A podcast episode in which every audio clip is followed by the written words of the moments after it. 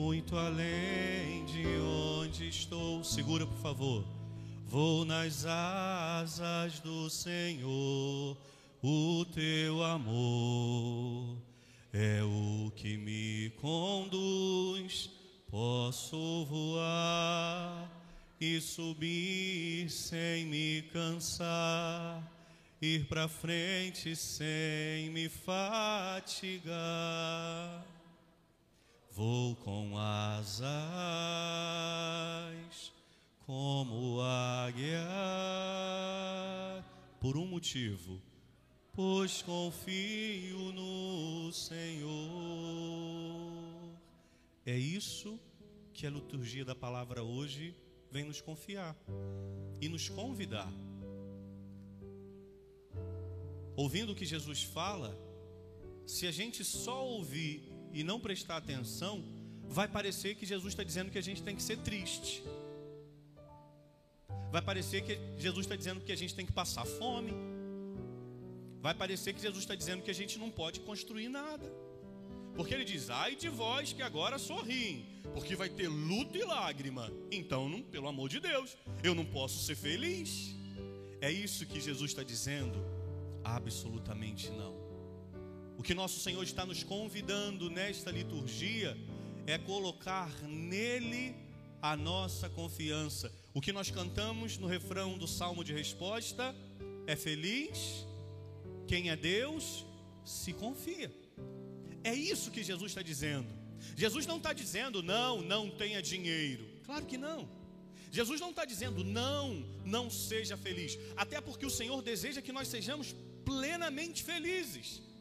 Mas enquanto eu achar que a minha felicidade está naquilo que é acidental, eu vou explicar isso, eu nunca vou entender o que é essencial. Vou dar um exemplo. A filosofia, não vou ficar aqui falando de filosofia, mas a filosofia ela fala sobre aquilo que é essência e aquilo que é acidente. Vou dar um, exemplo para você ver. O ser humano, o ser humano, eu vou dizer aqui homem, mas eu estou falando homem, ser humano. Existe algo que me faz ser ser humano. Vocês percebem isso? Mas, por exemplo, se eu raspar a cabeça na máquina zero, eu deixei de ser ser humano?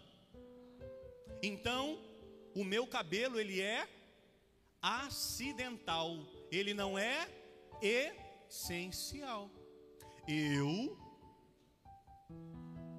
tenho. Ah, não vou dizer não. Agora eu devo ter menos. Que quando eu fui ao exército, ah, muitos anos atrás, o, o, o, moço lá falou que eu tinha 168. Mas quando a gente vai envelhecendo, a gente diminui. Vocês sabem disso, né? Cresce nariz, orelha e diminui. Mas ele disse que eu tinha 168. Eu vou morrer falando que eu tenho 68. Mas existem homens e mulheres com dois metros. Você percebe que quem é mais alto do que eu não é mais homem do que eu, e quem é mais baixo do que eu não é menos homem do que eu. E eu digo aqui homem de humanidade.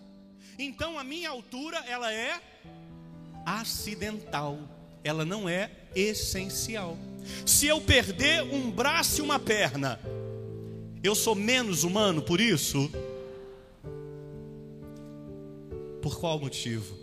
Porque o que me torna ser humano não é o tamanho do meu cabelo ou os meus membros, é o meu ser, a minha essência.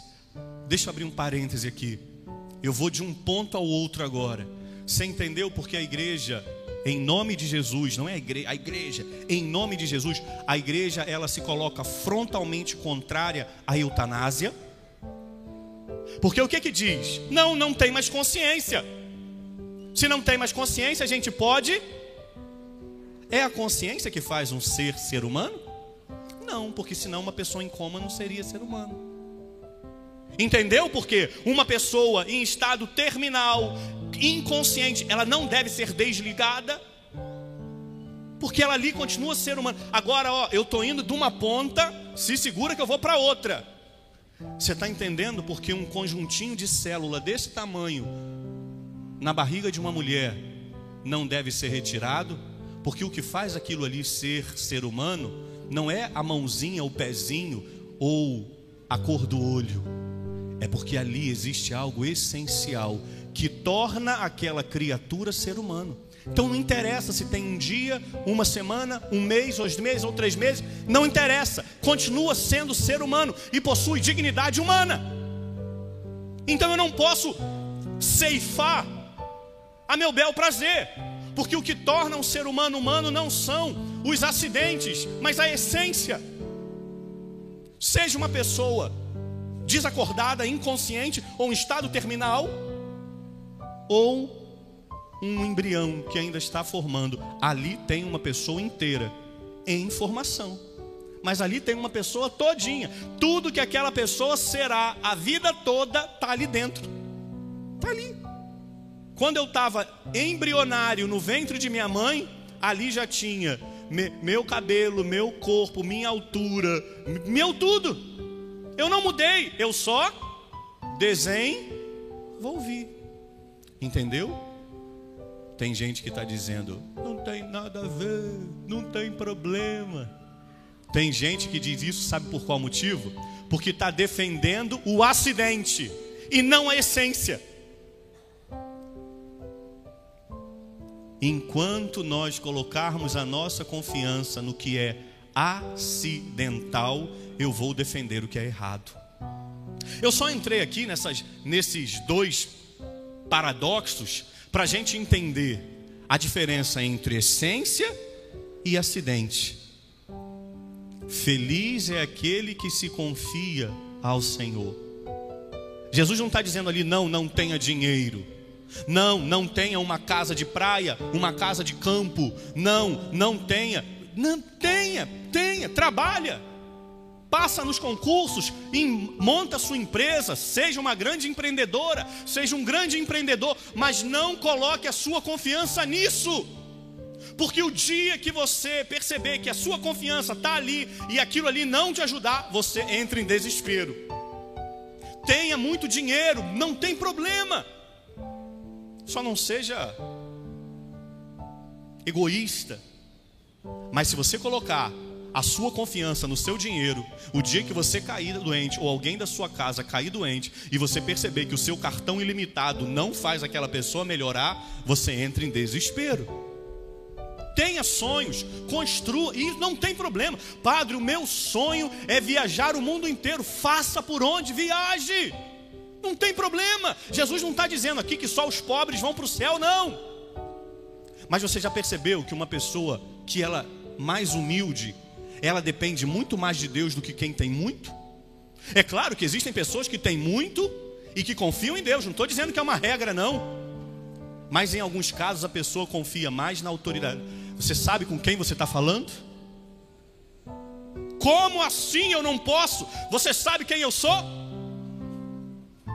O dinheiro compra tudo, o dinheiro abre todas as portas, e aí, quando descobre que o dinheiro não compra tudo, cai do cavalo.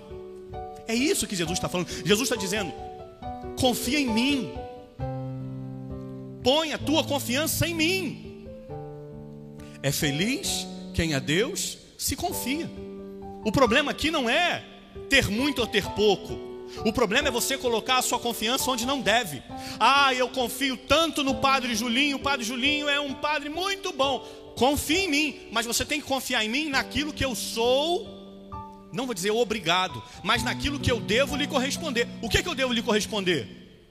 Celebrar a missa. Você vai confiar que eu vou celebrar a missa. Você vai celebrar que eu vou te atender em confissão. Você vai, vai confiar que eu vou fazer seu casamento, que eu vou batizar seu filho, que eu vou sepultar alguém da sua família, que eu vou te visitar. Isso você deve confiar em mim. Agora, não coloca sua confiança em mim. Em que sentido? Como se eu não pudesse errar. Porque o dia que eu errar, você vai embora. Ah, eu nunca mais eu vou voltar naquela igreja. Por que, menina? O que, que houve, menino? Não, teve um dia que eu estava no pátio, o padre Julinho passou correndo assim, e o padre Julinho nem falou comigo. Ai, ele não presta. Sua confiança está em mim ou está nele? Está entendendo? Se a sua confiança estiver em mim, você vai embora. Porque você vai achar que eu não te tratei bem. E aí você começa a me julgar sem saber. Talvez eu passei correndo porque eu estava indo fazer um sepultamento.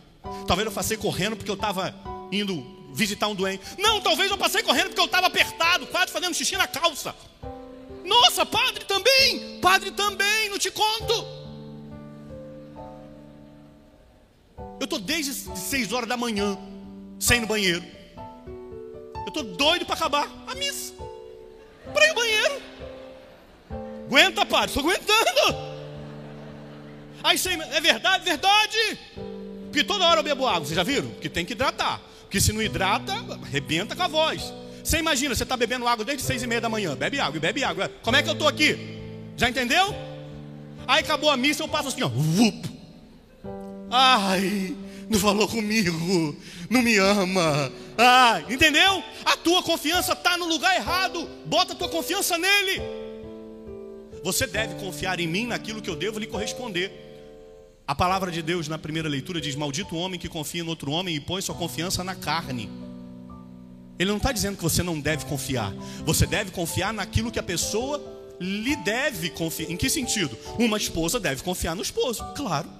Um esposo deve confiar na esposa, evidente. Mas o que é que uma esposa ou um esposo confia no outro?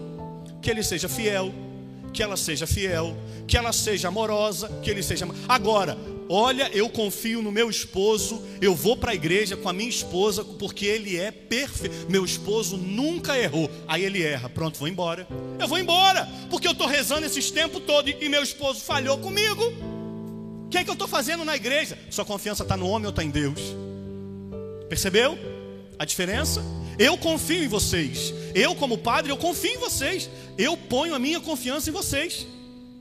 Eu sei que aquilo que nós organizamos, aquilo que nós planejamos, eu sei que vocês abraçam. Mas escuta aqui, ó, vai ter hora da graça, daqui a pouquinho. Vai acabar a missa.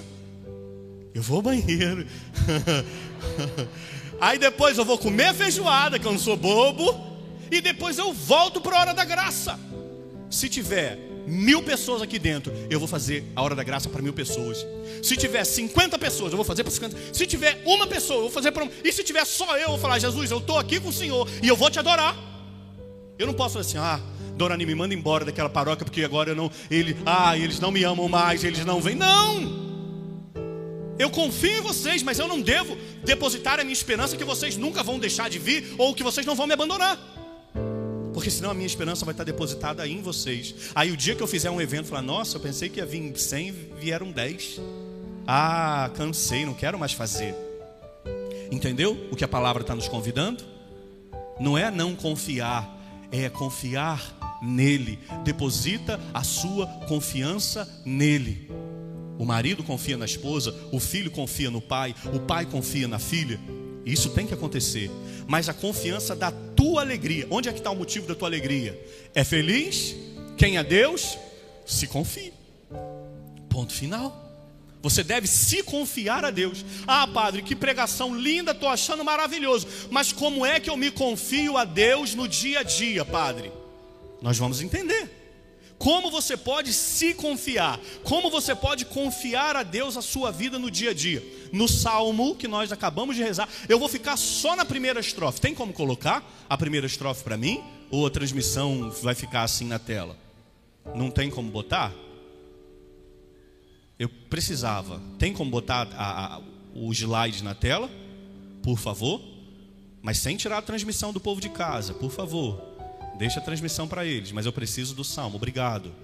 Olha o que, que a estrofe do salmo vai nos dizer. Eu vou ler. Dá para.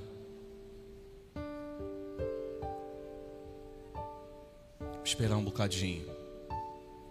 Porque o salmista ele nos dá a direção desse caminho.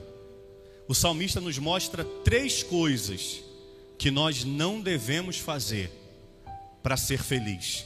Ele começa dizendo, ó, o refrão começa: é feliz quem a Deus se confia, ok? Aí ele começa a dar para nós três coisas que a gente não deve fazer para ser feliz. Olha lá, feliz é todo aquele que não anda conforme os conselhos dos perversos. Feliz é aquele que não entra no caminho dos malvados, e feliz é aquele que nem junto aos zombadores vai Sentar-se. Vamos entender isso aqui. Padre, não entendi coisa nenhuma. Que não anda no caminho dos perversos, que não entra no caminho dos malvados e que não senta junto aos zombadores.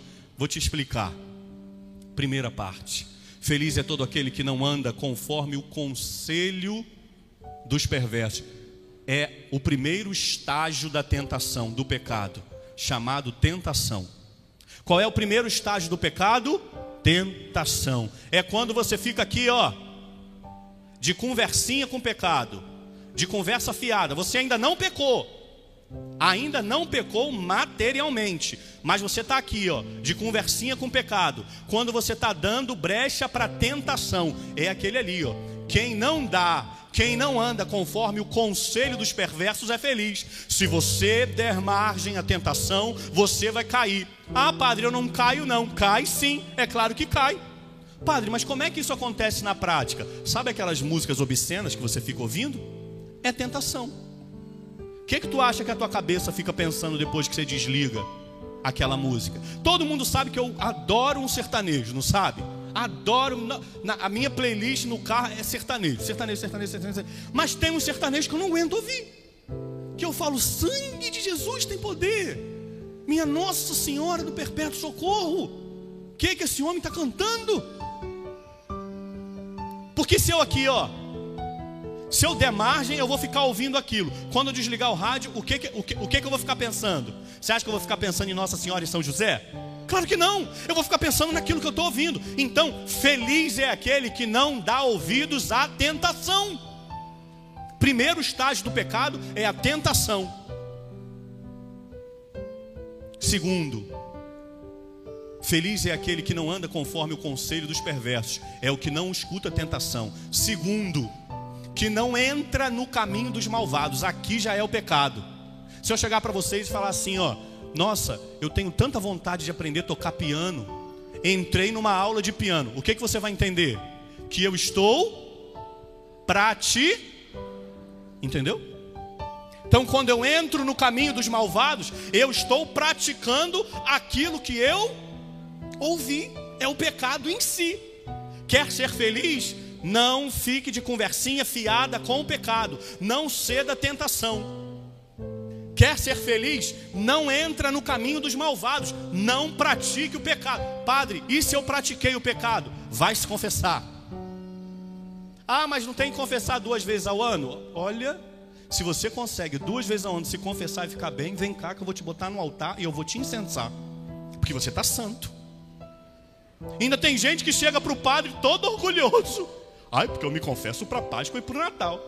Eu olho e quase falo, nossa, é um santo de sétima morada. Eu só não falo porque, né? Quando é que eu tenho que me confessar então, padre? Quando é que você toma banho? Ux, venceu. É quando você está fedorento. É quando você está sujo. Tem dia que você toma dois, três ou quatro banhos. Imagina você trabalhar 12 horas, pegar um BRT de duas horas para ir, mas duas para voltar. Aí você chegar em casa e falar assim: tem gente que faz, mas eu não vou falar sobre isso verdade.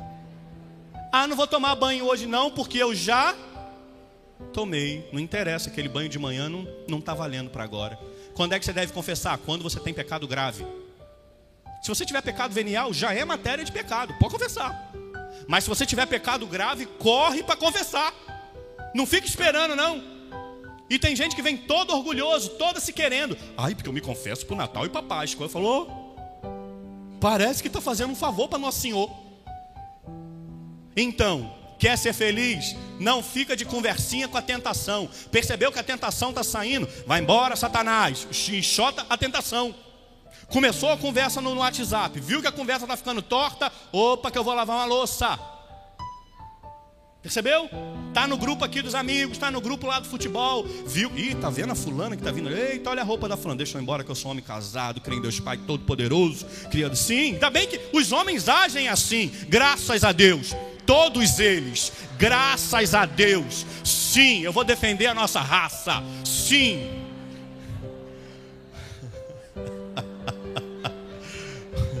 Tinha gente dormindo, foi só para acordar. Mas se não age assim, está errado. E você também, ô bonitona, Tu acha que a mulher, os papos das mulheres é só. Ai, vamos falar aqui sobre a virtude da prudência. Vamos falar, ah, pelo amor de Deus, quando mulher se junta, só o sangue do cordeiro. O capeta fala, fala Ih, deixa eu sair daqui que o costo do troço tá, tá brabo. Sim, é verdade. E não tem essa de mulher ou homem, não. Se não tiver na graça, seja homem ou seja mulher, vai falar besteira. Não tem essa de ah, os homens e as mulheres. Não. Ou está na graça ou não está na graça. Então quer ser feliz? Não fica de bate-papo com a tentação. Vai embora. Quer ser feliz? Não caia no pecado. E se caiu, pelo amor de Deus, vai se confessar. Mas não vence, não faz isso mais comigo. Não faz. Que a minha vontade é levantar. Mas vocês não têm ideia. Eu queria ter 1,80m, 1,90m. Que eu ia pegar assim, ó, e sacudir assim. Não, não ia não. Ia, ia talvez. Tem gente que vem assim, ai padre, deixa eu confessar. Ai, mas eu nem me preparei. Ai, que vontade que eu tenho de falar uma meia dúzia de desaforo na cara. Ah, padre, então o senhor está dizendo que eu não devo. Não, se confessa sempre.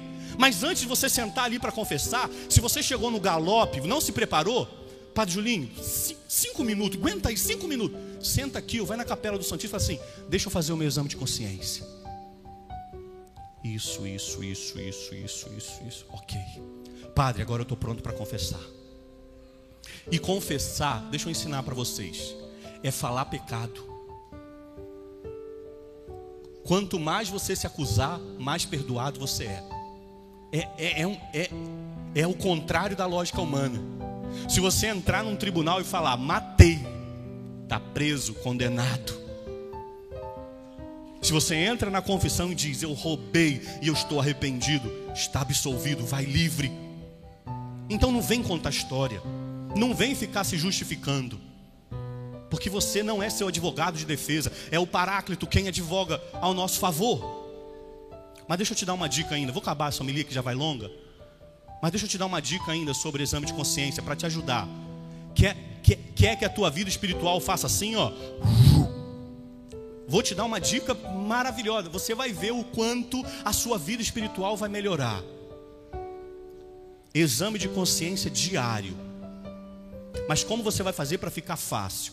Acordou, tomou café, levou as crianças na escola, foi para o trabalho, chegou, chegou no trabalho, hora do almoço. Uma hora de almoço, 45 minutos. Tira cinco minutos. Em nome do Pai do Filho, Senhor, deixa eu examinar a minha consciência desde a hora que eu acordei até agora. Senhor, maltratei a minha esposa, fui grosseiro com os meus filhos, briguei no trânsito, ó, oh, tomando nota. Acabou. Tá na hora de voltar a trabalhar, volta a trabalhar. Quando chegar a noite, antes de dormir, você não vai pegar do início, que você já esqueceu. Tu vai pegar do almoço. O que, que eu fiz, Senhor, do almoço até agora?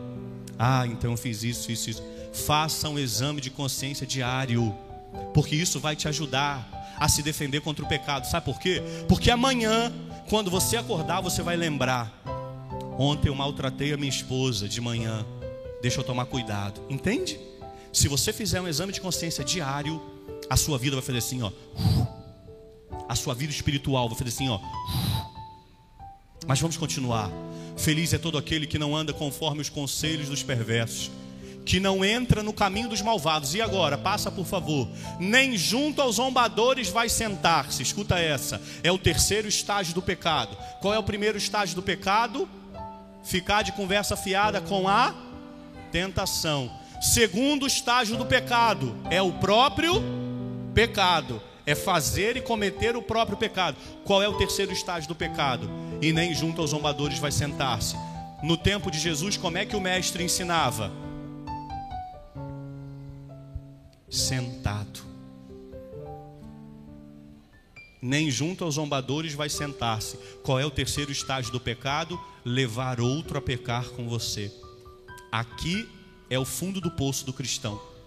O primeiro estágio do pecado, dialogar com a tentação. O segundo estágio do pecado é cometer o pecado. Qual é o terceiro estágio do pecado? Levar o outro a pecar contigo. Ah, padre, não é assim não. É. Quer ver um exemplo que eu vou te dar? Volta na criação. Adão e Eva como é que foi? Como é que começou aquele BO? Como que foi? Primeiro ela dialogou com a tentação. Tá sabendo, Eva? Ó, ele só falou para você não comer, boba. Porque se você comer, você vai ser igual a ele. Come, ó.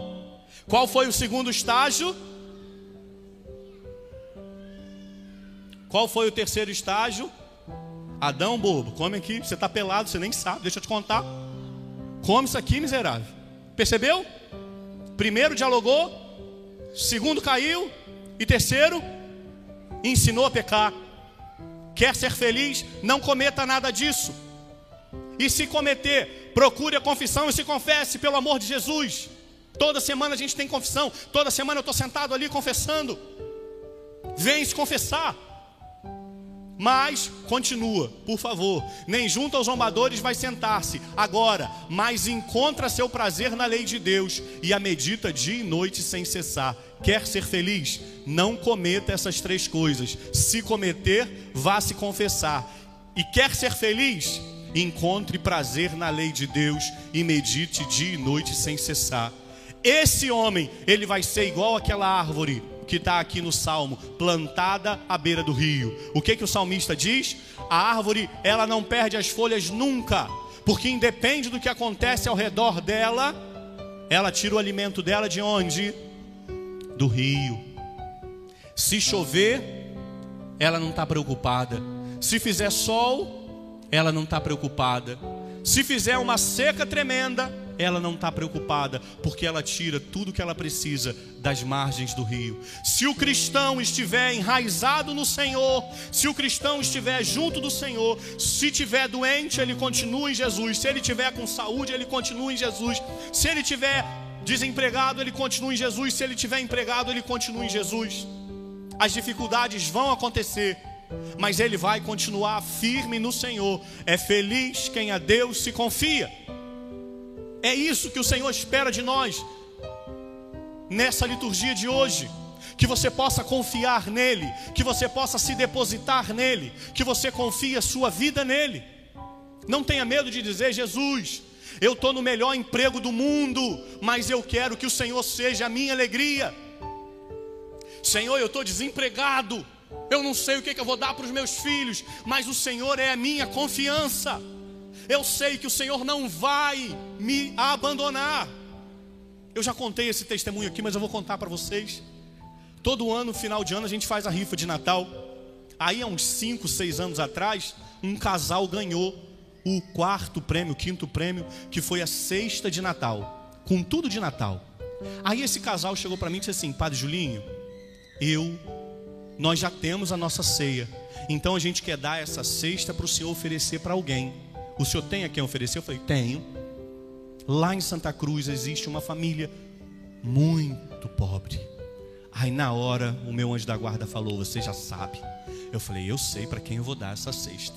Aí minha irmã veio aqui, eu não tinha como ir a Santa Cruz naquele dia. Eu falei: Não, vou esperar não. Vou pedir para minha irmã levar. Minha irmã levou. Chegou lá na casa dessa família. Aí essa senhora fez assim com a minha irmã: Ó, vem cá que eu vou te mostrar. Aí levou a minha irmã dentro da casa dela, abriu os armários assim, disse assim: Olha, eu não tenho nada para dar para os meus filhos, está vendo? Mas olha ali, a minha mesa de Natal já está decorada, porque eu sabia que Jesus não ia me deixar passar a noite de Natal sem ter o que oferecer para os meus filhos. Tem noção disso? A dona não tinha um grão de arroz no armário, mas a me... e foi minha irmã que me contou. Se eu ouvisse isso de alguém, talvez eu nem acreditasse. Foi minha irmã que me contou. Não tinha um grão de arroz dentro do armário, mas a ceia, a mesa da ceia já estava arrumada, porque ela, aquela mulher sabia que Deus iria providenciar na vida dela. É feliz quem é Deus se confia, é isso. Tem uma outra, Doninha, que mora ali no Jordão. Eu falo Doninha com muito carinho. O nome dela é Estela. E eu conto porque quem conhece sabe, e quem não conhece tem que conhecer a Estela bem idosa, cega que só, não enxerga um palmo na frente, só escuta porque usa aparelho. Imagina? Aí, agora ela não está indo por causa da pandemia, mas antes da pandemia eu chegava lá na, na, na, nossa igreja de São José, de São Jorge, aqui no Jordão, e a igreja ela é pequenininha assim. Aí eu chegava na porta, todo dia eu brincava com ela. Liberdade, Quem se ama tem liberdade. E eu brincava assim, falava assim: Estelinha, você tá aí? Aí ela falava: Quem que tá aí? Aí todo dia eu falava um nome: É o Faustão, é o Silvio Santos. Cada dia o nome inventava um nome. Aí ela falava assim: Ah, para de brincadeira, Padre Juninho, para de brincadeira. Aí eu dizia assim: Você tá boa?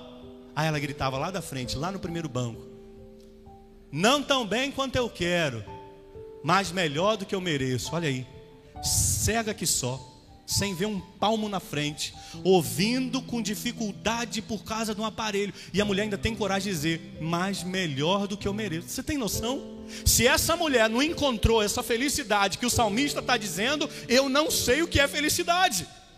É isso que o Senhor espera de nós. O Senhor não espera de nós que nós forjemos uma imagem. Olha para mim como eu sou perfeito. Não. Mas o Senhor espera que nós depositemos nele a nossa confiança.